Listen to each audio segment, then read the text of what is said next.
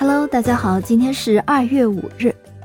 一八四零年二月五日，新西兰的毛利人酋长通过《怀唐伊条约》向英国交出主权，促使新西兰建立了英国法律体系，同时也确认了毛利人的土地和文化的拥有权。这个条约啊，被公认为是新西兰的建国文献，在今天仍然是有效的文件。一六四二年的时候。荷兰航海家塔斯曼发现新西兰的时候，他并没有上岸，也没有意愿要把新西兰变成荷兰的殖民地。在一七六九年，英国船长詹姆斯·库克重新发现这块宝地的时候，毛利人已经在这里居住了将近一千年了。这时，新西兰有了英国的原住民。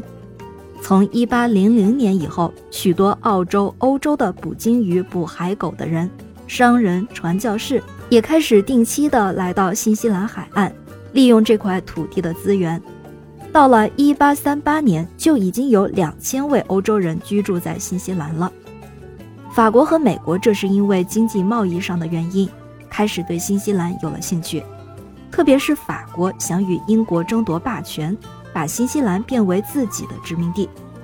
因为有法国的威胁，在一八三二年到一八三九年间。英国的新南威尔士殖民政府就委派詹姆斯·巴斯比为驻扎官，去新西兰保护英国在那里的经济利益。虽然巴斯比的权力有限，但他把许多新西兰北岛的毛利族联合在一起，成立了新西兰联邦的联合部落族长。这是因为毛利人怕法国的侵略，巴斯比就替他们写了一个请愿，要求受到英国女王的王室保护。而英国就必须要在新西兰实施主权，这件事才可以说得通。就这样，在一八三九年的时候，英国殖民地办公室委命威廉·霍布森船长作为新西兰领事，到新西兰处理原住民主权出让的事儿。在一八四零年一月的时候，霍布森就搭船从悉尼转到了新西兰，他请巴斯比写出了一个协定的草稿。然后又请传教士把英文版的文件翻译成毛利语的版本，但是这个翻译工作非常困难，因为有很多英文字都没有相等的毛利意思。条约拟定出来，并且经过翻译之后，又经过了一整天的辩论，终于在一八四零年二月五日这天，双方在岛屿湾的怀唐伊镇正式签订了条约。当天就有北岛的四十五位酋长签署了这份条约。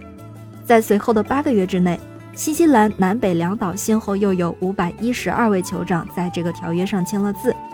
其中三十九名酋长签署了英文版。怀唐伊历史保护区现在已经成为了一个旅游胜地，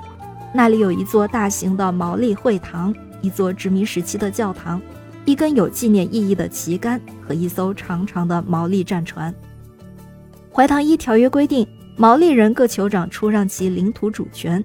凡是岛上出生者，均受英国法律管辖，保证新西兰各部落酋长的土地、森林、渔场和其他的财产不受侵犯。如果出售土地，应该优先出售给英国女王。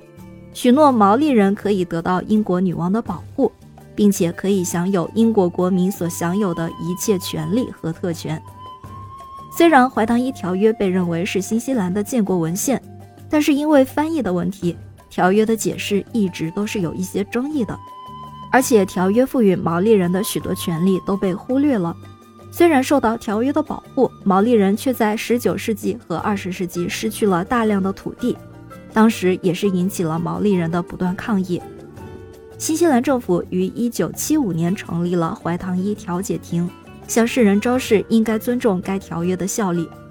怀唐伊调解庭受理的许多毛利部落向政府提出的权利诉求案件中，政府通常都被判决以金钱或土地的形式向毛利人做出赔偿。